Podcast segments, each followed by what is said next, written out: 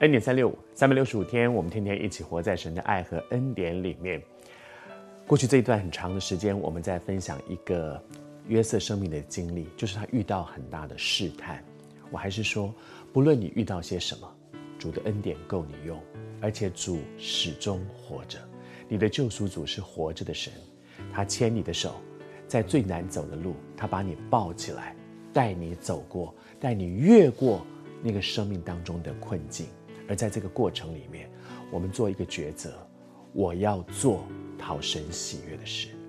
我不能一方面我自己的情况糟得很，环境已经够糟了，然后呢，我又一直做那个让神生气的事，让神讨厌的事。然后你说上帝祝福我，不是这样。做我该做的事，然后那个该做的事不是我觉得该做的事，而是神觉得我该做的事。做神要我们做的事。然后把结果交托给神，奉主的名祝福你。无论在什么样的环境里面，你仍然经验神与你同在，神祝福你。那么接下来呢？我觉得在这个熬炼的过程当中，有一个很大的恩典，就是盼望。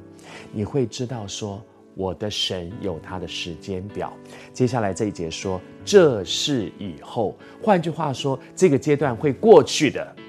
这个阶段会过去的，谢谢主，神在熬炼人，神在熬炼这件事情会过去，这个苦境会过去。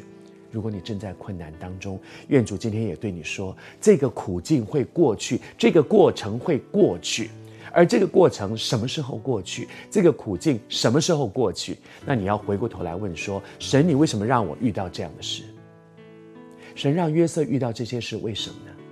因为神知道，像约瑟这样一个爸爸的心肝宝贝，要成为埃及的宰相，要能够治理天下最大的国家，是根本不可能的。他需要长大成熟。那么什么时候这个苦境会过去呢？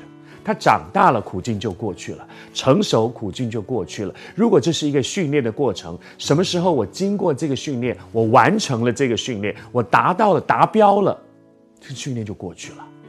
如果我一直不达标，达不到那个标准，那就只好一直在这个训练里面。好像我念书的时候，一直留级，一直留。为什么留级？因为没有达到标准嘛。上帝这让这个环境临到你的身上，因为他有一个目标，他要透过这些难处熬练、试炼，让我的生命达到某一个层次。如果我达到了，这个试炼就过去了。这个训练就过去了，这个熬练就过去了。求主施恩帮助我，不是坐在那里说主啊，我什么时候可以熬过去？我什么时候可以熬过去？你要不要问主说，我还有哪些没有学会的？我还有哪些没有达到你的标准的？让我知道，我认真的在这样的事上与你给我的训练配合。